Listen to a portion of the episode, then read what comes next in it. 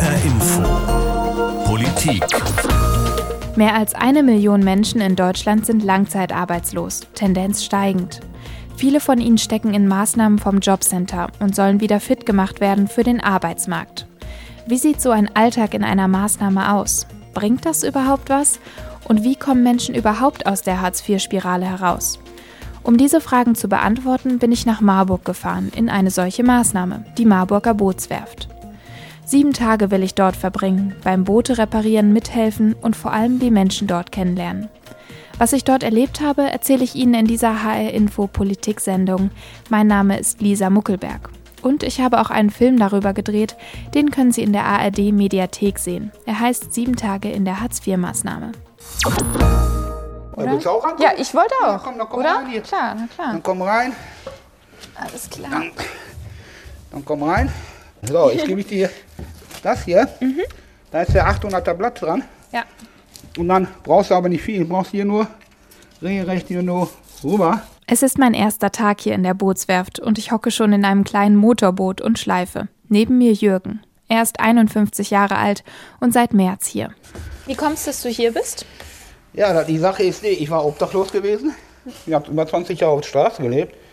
Da habe ich regelrecht nur von Flaschen gesammelt. Habe ich da noch gelebt von. Ich war auch Alkoholiker. Ne, und spielsüchtig war ich auch. Ja, und dann kam eins auf den anderen. Ja, da bin ich, habe ich keine Lust mehr gehabt. Ne, ja, und dann habe ich da die Arbeit geschmissen. Ja, und dann war ich auf der Straße. 20 Jahre obdachlos. Seinen letzten Job hatte Jürgen mit 26.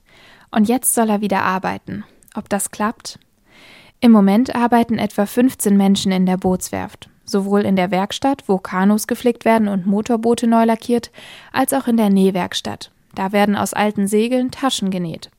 Wer hier arbeitet, wurde vom Jobcenter hergeschickt. Arbeit auf 1-Euro-Basis, hier sogar 1,50 Euro pro Stunde. Das Ziel? Wiedereingliederung in den ersten Arbeitsmarkt. Für sechs Monate kommen die Arbeitslosen hierher, dann können sie nochmal verlängern. In der Zeit sollen sie vorbereitet werden auf den richtigen Jobmarkt. Hier lernen sie dafür Handwerkliches, aber auch Strukturen. Pünktlich sein, Pausen einhalten, mit der Chefin klarkommen. Die Chefin ist Carmen Engelbrecht. Sie ist Sozialpädagogin. Sie hat die Werft vor vielen Jahren mit aufgebaut. Als soziales Projekt. Mit ihr will ich später noch genauer sprechen. Erstmal schaue ich mich weiter um. Draußen in der Einfahrt arbeitet Ragnar an einem Boot. Er ist gerade mal 25 und gilt schon als langzeitarbeitslos, ist also länger als ein Jahr ohne Arbeit. Wie lange bist du hier? Ah, ich bin jetzt seit sieben Monaten. Ich will eine Ausbildung machen zum Zimmermann. Und dann in Richtung Fachwerkrestauration gehen und sowas. Also ich will eigentlich Häuser wieder ganz machen und keine Boote. Aber ähm, ja, da bin ich auf der Suche nach einer Stelle. Und schauen wir mal, ob dieses Jahr, bisschen spät, wahrscheinlich nächstes Jahr, suche ich dann einen Ausbildungsplatz. Und sobald ich den habe, suche ich mir wahrscheinlich einfach irgendeinen Job erstmal. Jo. Und wieso machst du das nicht jetzt schon? Irgendeinen Job? Theoretisch? Boah, mh, ganz ehrlich, weil ich dreieinhalb Jahre auf meiner Couch gelebt habe und dementsprechend so geregelter Tagesablauf und Ritualisierung von alltäglichen Dingen und sowas noch so überhaupt nicht drin ist bei mir. So, wenn du möchtest, darfst Ja. du ins Boot klettern Cool. und das da drauf prügeln. Alright. Die Hämmer liegen da auf dem Stuhl. Die Arbeit macht Spaß und die Leute hier sind total nett. Ehrlich gesagt überrascht es mich, wie offen sie mir alles erzählen. Ragnar und ich gehen in der Mittagspause zum Supermarkt um die Ecke, wollen uns was zu essen holen. Kommst du hier auch aus der Nähe? Und wie lange bist du schon ohne Arbeit? Äh, sag ruhig arbeitslos, ist kein Problem. Arbeitslos. Ähm, jetzt seit zweieinhalb Jahren, glaube ich, tatsächlich. Ja. ja, aber nach einer Zeit fängt man an, sich selbst so ein bisschen zu nerven. So eine alltägliche schlechte Laune, die kommt, wenn man zu lange nichts tut. ja. Wenn man nur daheim rumsitzt oder zockt oder Party macht oder was weiß ich. Irgendwann hört alles auf, Spaß zu machen, weil es bringt halt nichts. Es gibt einem keinerlei äh, Gefühl, irgendwas geschafft zu haben. Hast du dich so als arbeitslos richtig gesehen? Oder eher so Orientierung? Oder was, was sagt man sich dann so? Es ist, das ist schwierig, weil es ist, ja, es ist ja kein Moment, in dem man realisiert, was ist eigentlich los, sondern es ist so, das das passiert, ohne dass man es mitkriegt. So, Dass man anfängt, so ein, so ein, naja, ein Arbeitsloser zu werden. Wie kam es, dass du keine Ausbildung oder irgendwas halt nach der Schule gemacht hast? Weil meine Schullaufbahn etwas unglücklich war. Im normalen Schulsystem bin ich so hinten runtergefallen, weil ich habe das Schwänzen für mich entdeckt und dann gleichzeitig haben so meine, meine, meine Kindheitstraumata angefangen, mich einzuholen und sowas. Also es war gar nicht gut und deswegen war Abi nicht mehr drin mit Schule. Das Schwierige ist eigentlich äh, bei mir immer das Aufstehen gewesen, das tatsächlich den Arsch hochkriegen und zur Arbeit gehen und Ja. mit dem Scheiß anfangen. Wenn ich einmal da bin, kein Problem. Wenn ich einmal hier bin, also hier habe ich sowieso, es macht Spaß, also habe ich keine Schwierigkeiten damit, hier aufzutau äh, aufzutauchen. Wenn du jetzt so zurückblickst, was hättest du denn gebraucht oder was hätte dir denn. Ein Arschtritt, Ja? ein riesen Arschtritt. Den hätte ich gebraucht. Gibt's den auch in der Bootswerft? Immerhin wurden alle hier vom Jobcenter verdonnert herzukommen. Wer nicht auftaucht, dem drohen Sanktionen. Aber richtig streng ist hier niemand. Es ist schon anders als in einem richtigen Betrieb. Die Kanus zum Beispiel, die heute abgeholt werden sollten, sind noch nicht fertig. Dann halt in zwei Wochen. Die Werft steht nicht unter wirtschaftlichem Druck. Es geht um den individuellen Fortschritt. Und ein bisschen habe ich das Gefühl, es geht auch darum, dass überhaupt was gemacht wird. Bei Jürgen zum Beispiel. Der ist mittlerweile an einem anderen Boot zugange. Ja, ist dir das wichtig, dass du weißt, wofür du die Arbeit machst? Ich muss damit zufrieden sein, die Arbeit muss mir Spaß machen. Die Kollegen müssen in Ordnung sein. Ja, und das ist das Wichtigste. Halb fünf, Feierabend. Ich begleite Jürgen auf dem Heimweg. Wir laufen zusammen zur Bushaltestelle. Auf dem Weg hebt er ein 2-Cent-Stück auf und steckt es ein. Haben oder nicht haben, sagt er. Ich bin immer gut mitgefahren, zu Leuten freundlich zu sein. Und dann kommt das auch irgendwann mal wieder zurück. Deswegen verstehe ich mich auch mit dem ganzen Tag. Hast du sonst noch Familie oder Kontakt Ich habe Familie.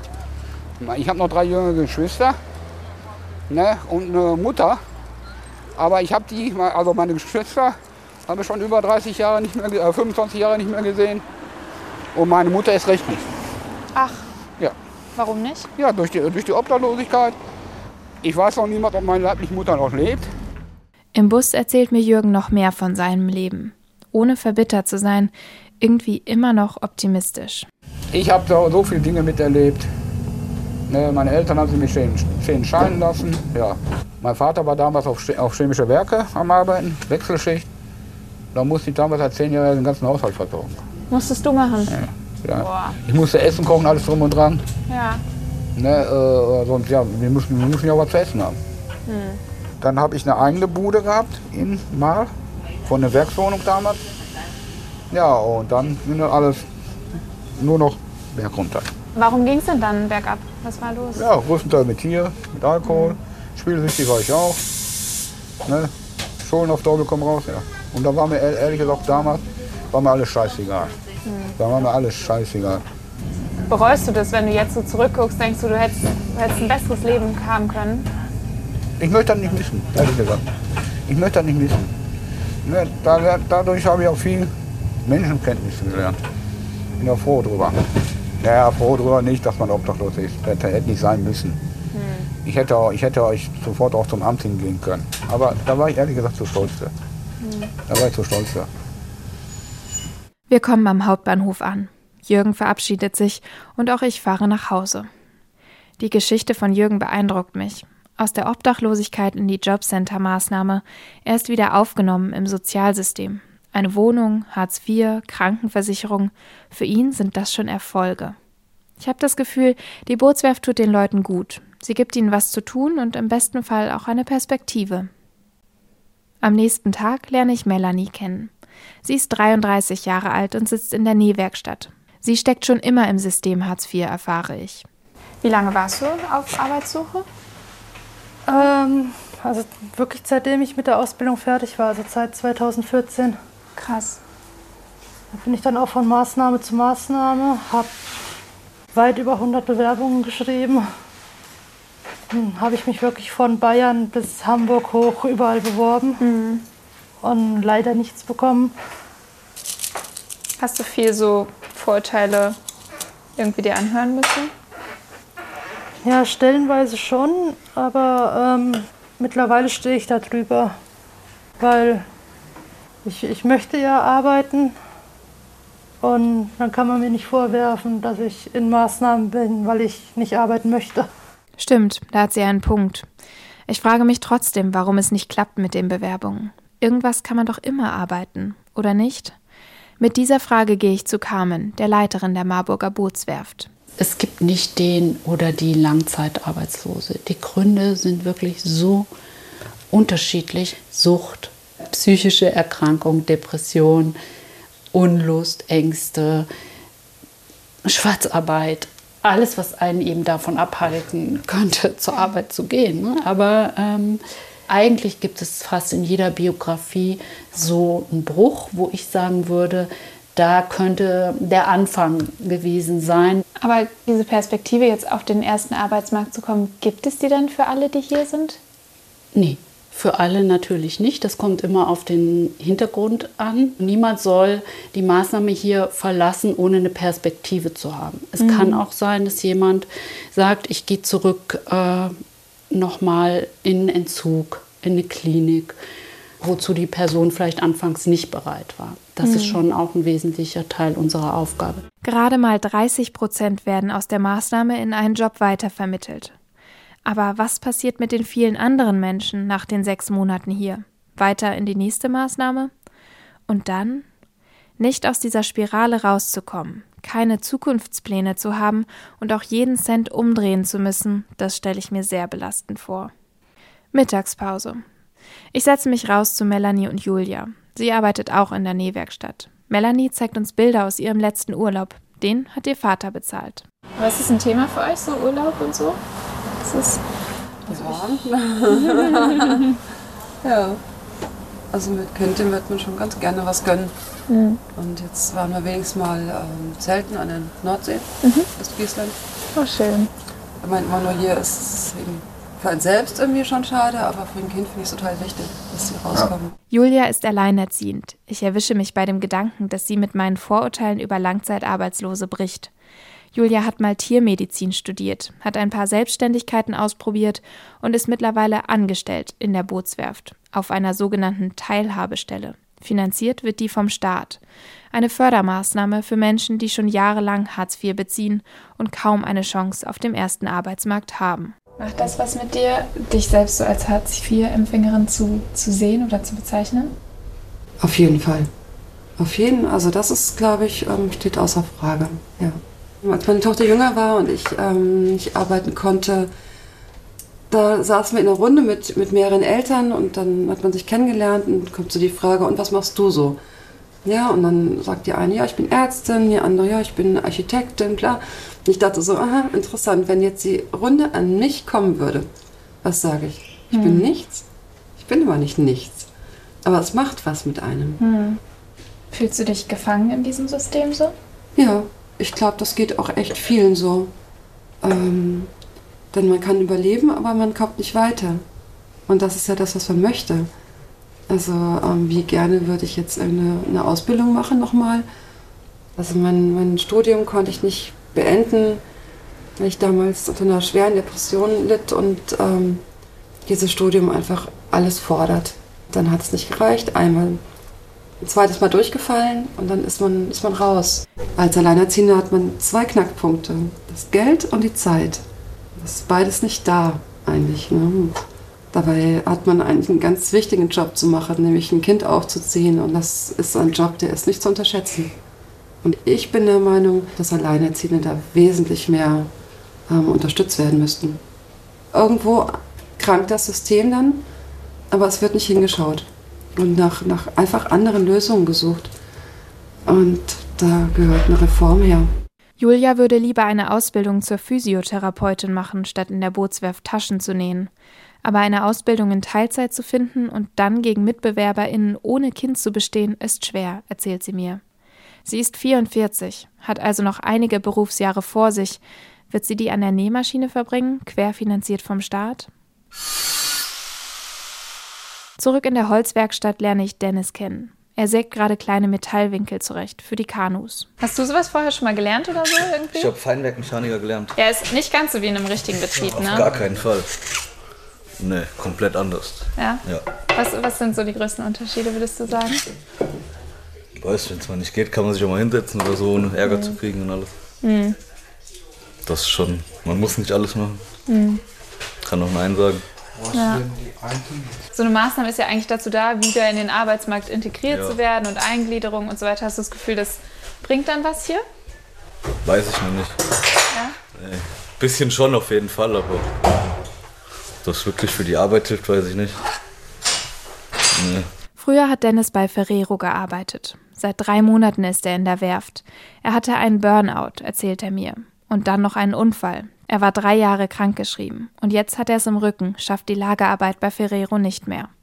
Zusammen fahren wir in die Stadt, an die Lahn. Betriebsausflug. Wir wollen mit der Elisabeth fahren, einem kleinen Ausflugsschiff. Das Boot haben sie in der Werft selbst restauriert. Es ist sozusagen das Aushängeschild der Marburger Bootswerft. Es ist ein sonniger Oktobertag. Auf dem Wasser ist es trotzdem frisch. Schnell fährt der Kahn die Lahn hinunter und wieder herauf. Und die Stimmung auf den Holzbänken ist gut. Ich merke, wie gut sie sich hier verstehen, obwohl alle so unterschiedlich sind. Die einzige Gemeinsamkeit ist die Arbeitslosigkeit. Die Werft gibt ihnen eine Aufgabe, das Gefühl, etwas Sinnvolles zu schaffen, auch mal stolz zu sein, und eine Gruppe, in der keiner über den anderen urteilt. Wieder an Land verabrede ich mich nochmal mit Ragnar für den nächsten Tag in der Werft. Wir wollen an dem Boot weitermachen, an dem wir am ersten Tag waren. Die Schrauben müssen noch reingedreht werden. Außerdem wollte ich ihn noch ein paar Sachen fragen, besser verstehen, wie er mit 25 Jahren schon in so einer Maßnahme steckt. Aber am nächsten Tag taucht er nicht auf. Und auch am Tag darauf nicht. Er geht auch nicht ans Telefon und auch nach der Woche, die ich in der Werft bin, kommt er nicht mehr. Sozialpädagogin Carmen wird ihm eine Abmahnung schreiben. Ich wundere mich. Klar hatte er immer Probleme aufzustehen, aber mir gegenüber wirkte er doch so reflektiert und auch motiviert, sein Leben wieder in den Griff zu kriegen. Warum bricht er die Maßnahme dann einfach ab, meldet sich nicht mehr? Ich frage Carmen danach. Was ist das für ein Gefühl, wenn jemand eigentlich Fortschritte macht und dann eben doch die Maßnahme abbricht? Das kann ich versuchen, frühzeitig zu erkennen, das kann ich thematisieren. Da kann ich entweder mit Hilfsangeboten auch oder auch manchmal mit der Androhung von Sanktionen versuchen zu intervenieren. Aber letztendlich bin ich ja nicht allmächtig. Ich kann es nicht steuern. Das ist die Person, die das dann für sich entschieden hat, eben wieder zu trinken oder eine Nase zu ziehen oder sich eine Spritze zu setzen. Damit muss man wohl einfach klarkommen hier. Es schaffen eben nicht alle. Für die geht es dann wieder von vorne los. Abmahnungen, Sanktionen, die nächste Maßnahme vom Jobcenter. Was muss da hinten draufstehen? 1200. 1200. Unterschied schwarz. Schwarz, okay. Ich helfe Dennis, dem, der früher bei Ferrero gearbeitet hat. Er ist 35, Maßnahmen kennt er und den Stress mit dem Jobcenter auch. Sollte mich wegen so Security-Arbeit bewerben. Ja. Ja, aber die verstehen das nicht, dass das nicht geht mit dem Führungszeugnis. Was steht denn in deinem Führungszeugnis? Ja, ein bisschen Sachen, so Körperverletzung und so. Freiheitsberaubung steht drin, keine Ahnung. Schon ein paar Sachen. sag war früher mal anders. Warst du früher ein anderer Typ Ja. als jetzt? Komplett. Wie, wie bist du, wie ist das passiert? Wie bist du da reingekommen? Keine Ahnung. Hauptschule abgebrochen und aber ich hatte eine Ausbildung. Und jetzt? Jetzt bin ich eigentlich brav geworden. Aber hast du das Gefühl, die, die Zeit in der Bootswerft, die bringt dich weiter so? Ja, auf jeden Fall. Klappt beim Aufstehen wieder und so. Das gab mir auch Zeiten, da gab das nicht so geklappt. Im Burnout war das schon alles egal. Bin ja auch nicht mehr rausgegangen und so. Gar nicht mehr rausgegangen. Nee, eigentlich nicht. Wie lange? Schon lange. Ein paar Monate. Nur ab und zu mal. Krass, was hast du dann gemacht den ganzen Tag? Nicht. Fernsehen geguckt, Bett gelegen. Geht. Kommt vor. Kommt vor. Heftig. Dieses Abgeklärte macht mich fertig. Was glaubst du, wo bist du in zehn Jahren oder so? Gute Frage. Vielleicht drei Meter tiefer. Keine Ahnung. Weiß ich nicht. Ich habe das Gefühl, die Arbeitslosigkeit, die ist das geringste Problem der Menschen hier. Einige werden wohl nie einen Job finden. Ich habe den Eindruck, das ist gar nicht vorgesehen in unserem System. Viele hier würden gerne auf Dauer in der Bootswerft bleiben. Aber so hilfreich sie auch sein mag, sie ist nur eine Übergangslösung. Für mich bleibt die Frage, was passiert danach? Das waren meine sieben Tage in der Hartz-IV-Maßnahme. Wenn Sie nun interessiert, wie Dennis, Julia, Ragnar und Jürgen aussehen und Sie noch ein bisschen mehr die Atmosphäre der Bootswerft aufsaugen wollen, können Sie sich auch einfach den Film dazu anschauen. Den finden Sie in der ARD Mediathek, wenn Sie nach sieben Tage in der Hartz-IV-Maßnahme suchen. Das waren jetzt ja sehr persönliche Eindrücke. Bei mir sind trotzdem noch ein paar Fragen offen. Was genau ist mit dem Teilhabegesetz? Was ändert sich mit dem Bürgergeld, das im Koalitionsvertrag steht? Und was hält die Wissenschaft von Hartz-IV-Maßnahmen? Deswegen habe ich mich mit Peter Kupka verabredet, um ihm einige davon zu stellen. Er forscht am IAB, dem Institut für Arbeitsmarkt und Berufsforschung. Seine Schwerpunkte sind die Arbeit der Jobcenter, die Situation psychisch kranker Menschen und das Teilhabechancengesetz.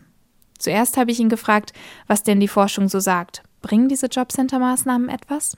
Also da gibt es äh, zahlreiche Untersuchungen äh, zu öffentlich geförderter Beschäftigung, die beispielsweise zeigen, dass das Selbstwertgefühl ähm, der Teilnehmenden äh, besser wird, während sie an einer solchen Maßnahme äh, teilnehmen und ähm, speziell zu so längeren äh, Maßnahmen von geförderter Beschäftigung lässt sich auch zeigen, dass sie eben das, das Teilhabeempfinden der Teilnehmenden, also beispielsweise das Gefühl, eben ein, ein Teil der Gesellschaft zu sein, äh, auch äh, stark befördern. Stimmt, diese Effekte habe ich auch beobachtet, besonders das Gefühl, gebraucht zu werden, etwas zu tun zu haben.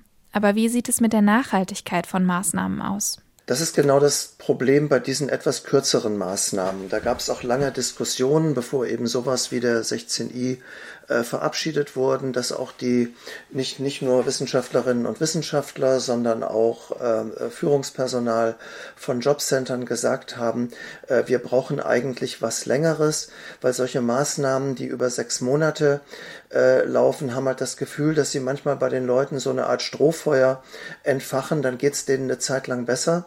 Aber wenn die Maßnahmen dann vorbei sind, fallen sie unter Umständen wieder äh, in, in ein großes Loch.